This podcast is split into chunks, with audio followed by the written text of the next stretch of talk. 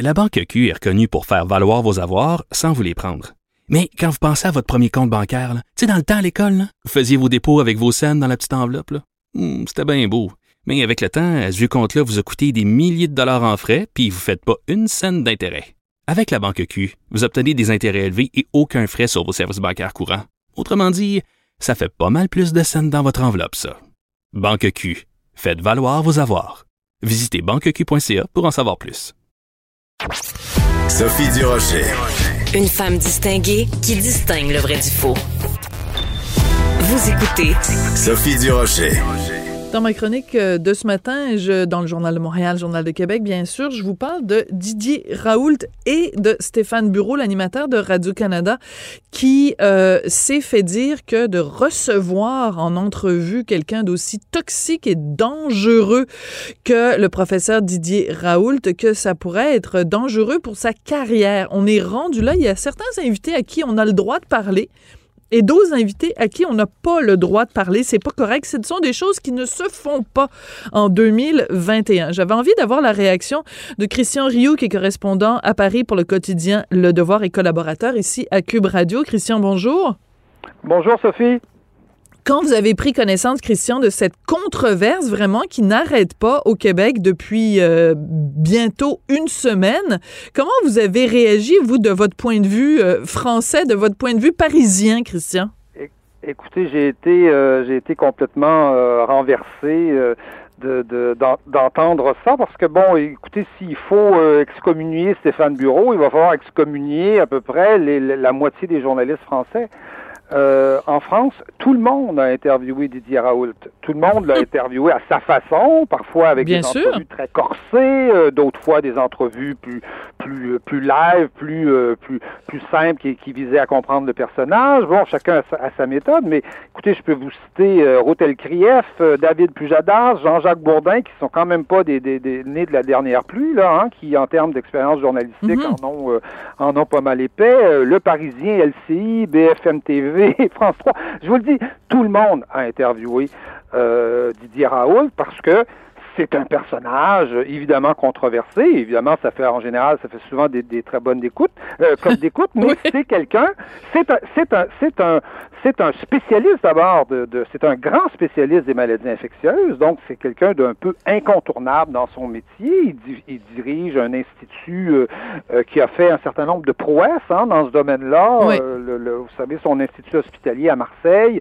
Euh, on peut on peut critiquer tout le tout le débat là sur l'hydro- l'hydroxychloroquine. On peut effectivement, il y a des études effectivement qui tendent à prouver que c'est un médicament euh, inefficace, mais en même temps, euh, l'institut de Monsieur euh, du de, de, de, de Raoult, c'est un institut qui a fait des merveilles, notamment dans la dans, dans les tests, hein, dans, dans Oui, dans tout à fait. Vous savez, te- tester, tracer, isoler. Mhm.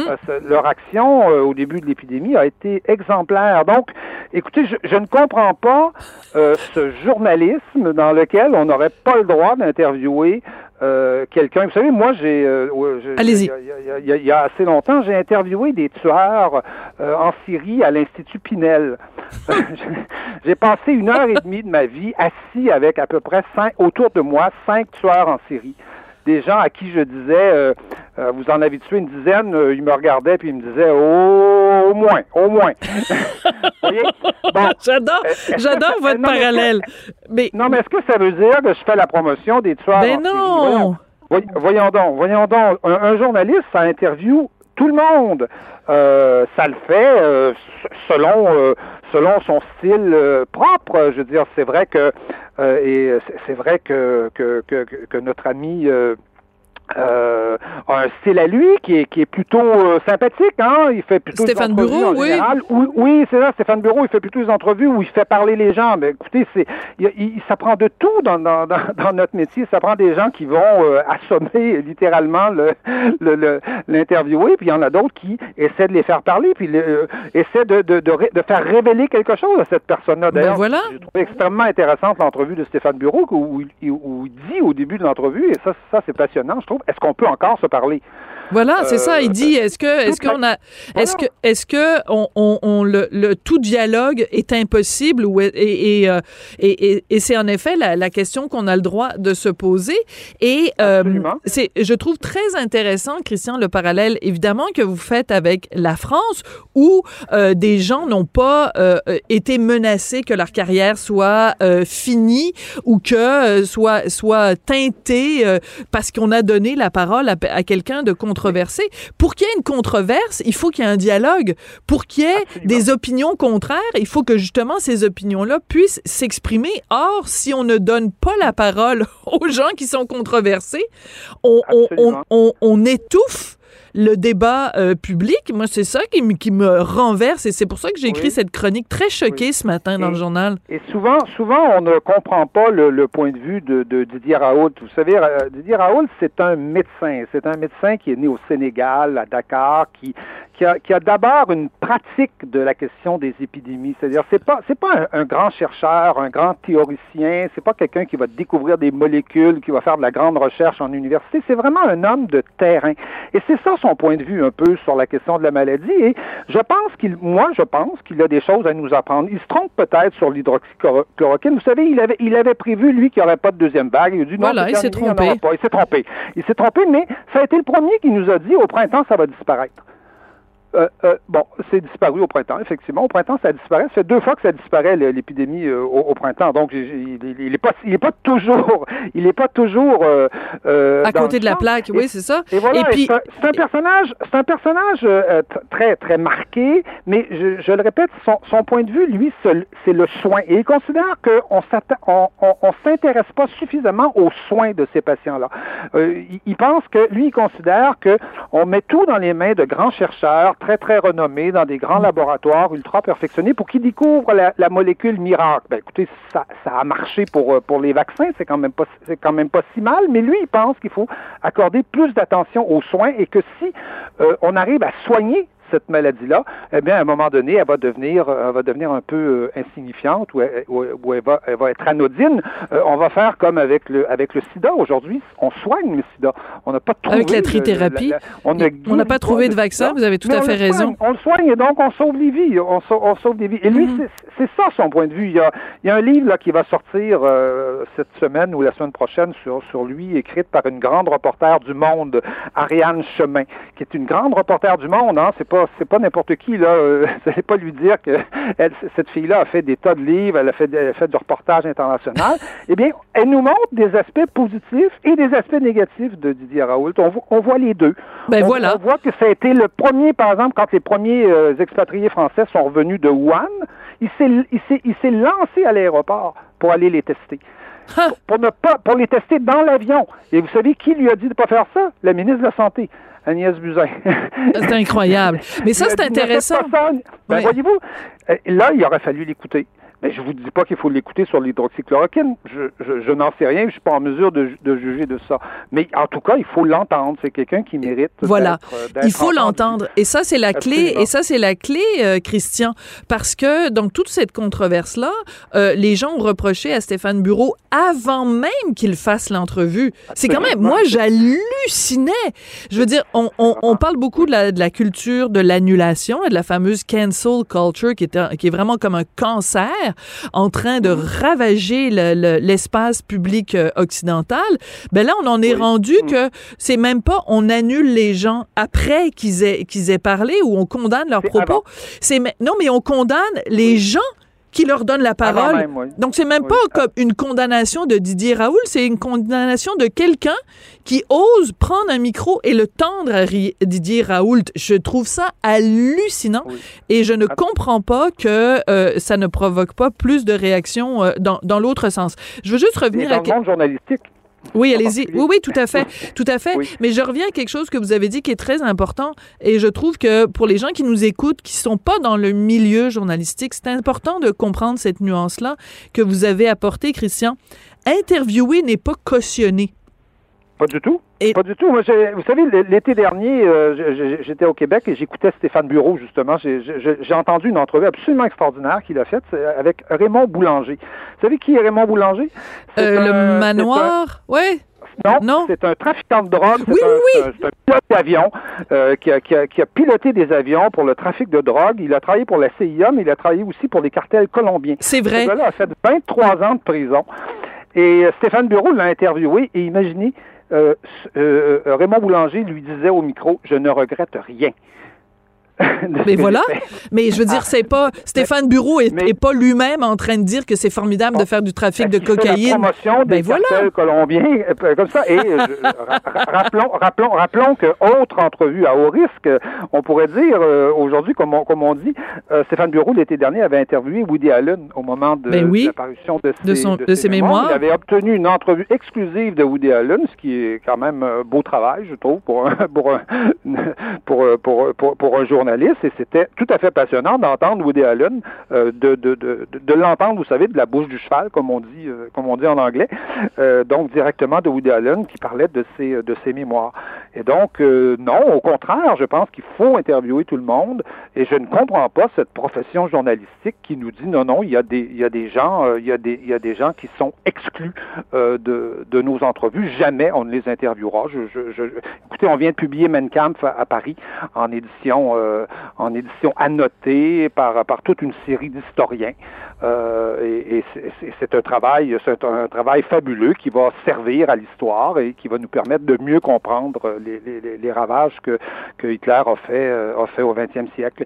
Voilà. Si, si on peut publier voilà. Mein Kampf, j'imagine qu'on peut interviewer le docteur Didier Raoult. Oui, c'est ça, professeur Raoult. Et en plus, il vient de publier oui. un livre. Donc, à la rigueur, euh, c'est aussi, euh, il y a aussi euh, vocation éducative, c'est-à-dire que ce gars-là a écrit un livre sur un, un bilan, une sorte de bilan de la pandémie, en fait, un bilan de toutes les interventions qu'il a faites pendant la pandémie. Euh, je veux dire, c'est comme, euh, est-ce qu'on peut juste l'entendre? C'est qui? C'est Bernard oui. Landry, je me souviens plus.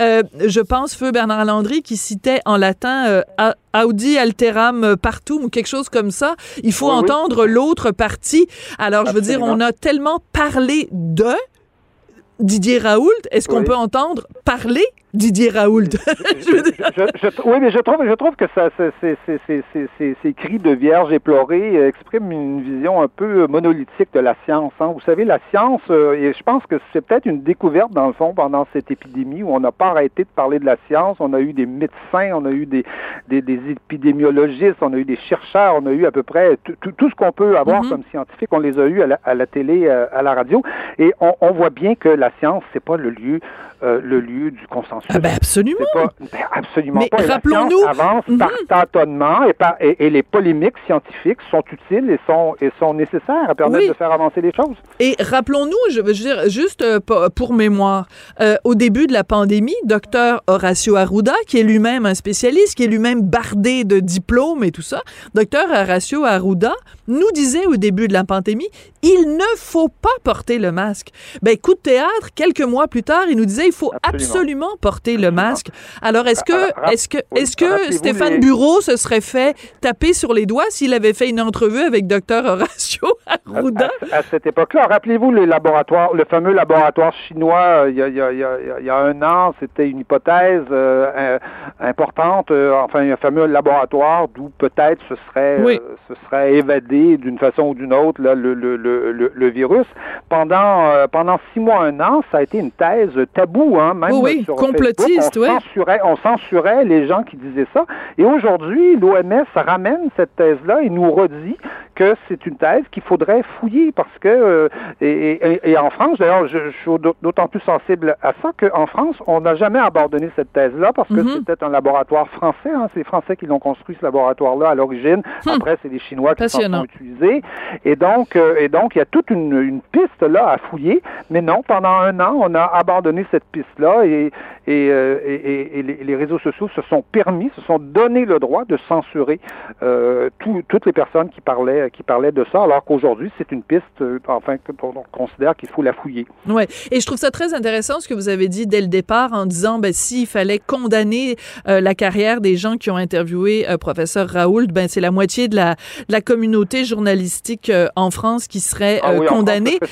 parce que je me rappelle, entre autres, une entrevue de David Pujadas, vous l'avez mentionné dans votre liste au début, mmh. et c'était quand même assez particulier parce que professeur Raoult, il, a une, une arrogance envers les journalistes. Il les considère tous comme des crétins. Euh, et avec Poujadas, c'était assez particulier parce que chaque fois que Poujadas posait une question, le professeur Didier Raoult lui répondait en disant Mais vous comprenez rien à la science. Non, mais pourquoi vous me posez cette question-là? Mais, mais vous avez pas fait. Je veux dire, et c'est ça qui est, qui est intéressant, c'est que c'est pas. C'est ce dialogue-là avec ce personnage qui est vraiment euh, euh hors du commun avec ses cheveux longs, sa bague de tête de mort et tout. Mais je veux dire, c'est, c'est, il, faut parler avec ce gars-là pour justement, euh, ne, ne, ne, serait-ce que le, le confronter ou. Euh, euh oui, absolument. Et je, et je, répète, il paraît, il paraît d'autant plus étrange euh, le, le docteur Raoult que c'est un praticien. C'est quelqu'un qui a toujours l'angle de la pratique. Vous savez, quand, mhm. quand vous, êtes, dans le bureau de votre médecin, votre médecin, il vous sort pas des études scientifiques avec des graphiques puis des, des statistiques, tout ça. Il vous regarde, il essaie de voir. Il y a un peu d'intuition aussi dans ce que fait dans ce que fait un médecin, dans ce que vous prescrit un médecin. Il y a mhm. évidemment de la science, mais il y a aussi autre chose. C'est-à-dire, il vous connaît, il, il, sait comment vous allez réagir, euh, etc., etc.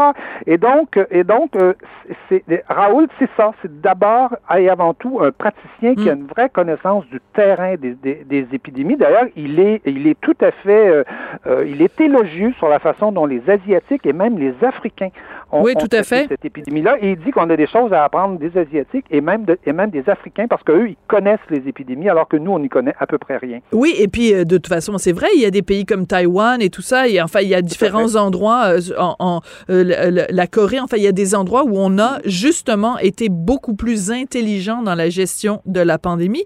Et euh, une dernière chose que, que je voulais dire à propos du professeur Raoult, c'est que justement, euh, une des choses qu'il dit et qui est drôlement intéressante, c'est qu'il dénonce euh, des conflits d'intérêts euh, assez flagrants entre une partie de la communauté scientifique et les grandes compagnies pharmaceutiques. Moi, je trouve ça intéressant d'entendre quelqu'un qui me, me parle de ça. Le docteur euh, Amir Kadir en parle régulièrement. et tout d'un coup, docteur Amir Kadir, lui, personne s'oppose quand on lui tend le micro, mais je veux dire, quand c'est le professeur Raoul qui dit la même chose, tout d'un coup, c'est toxique, puis c'est dangereux, puis ta carrière va finir si jamais tu lui tends le micro. Christian, très intéressant comme discussion. J'aurais aimé qu'on ait ces discussions-là avant. J'aurais j'aurais inclus toutes ces idées-là dans, ah. dans, ma chronique de ce matin, mais je vais peut-être en écrire une deuxième en, en, tenant ah. compte de, de, vos arguments qui sont très bons. merci beaucoup, Christian. Ça a été un plaisir. Puis la prochaine fois, on parlera du Rwanda euh, la semaine prochaine. Absolument. Très bien, ça sera encore d'actualité. Vraiment, merci. Très, très intéressant. Christian Rioux, donc, euh, correspondant du Devoir euh, à Paris et également collaborateur à différentes émissions ici à Cube Radio. Toujours, toujours intéressant d'avoir son point de vue. Puis vous voyez comment ça replace les choses en perspective. Ici, un journaliste fait une, une entrevue qui crée la controverse parce qu'il interviewe un personnage controversé. Puis là, ben, on a juste à retourner, le, prendre ça par le petit bout de la lorgnette ben, en France, tous les grands journalistes l'ont interviewé, ce gars-là. Je veux dire, pourquoi il y a un deux poids, deux mesures comme ça entre la réaction épidermique qu'il y a ici au Canada versus la réaction en France? Vraiment, ça mérite une réflexion.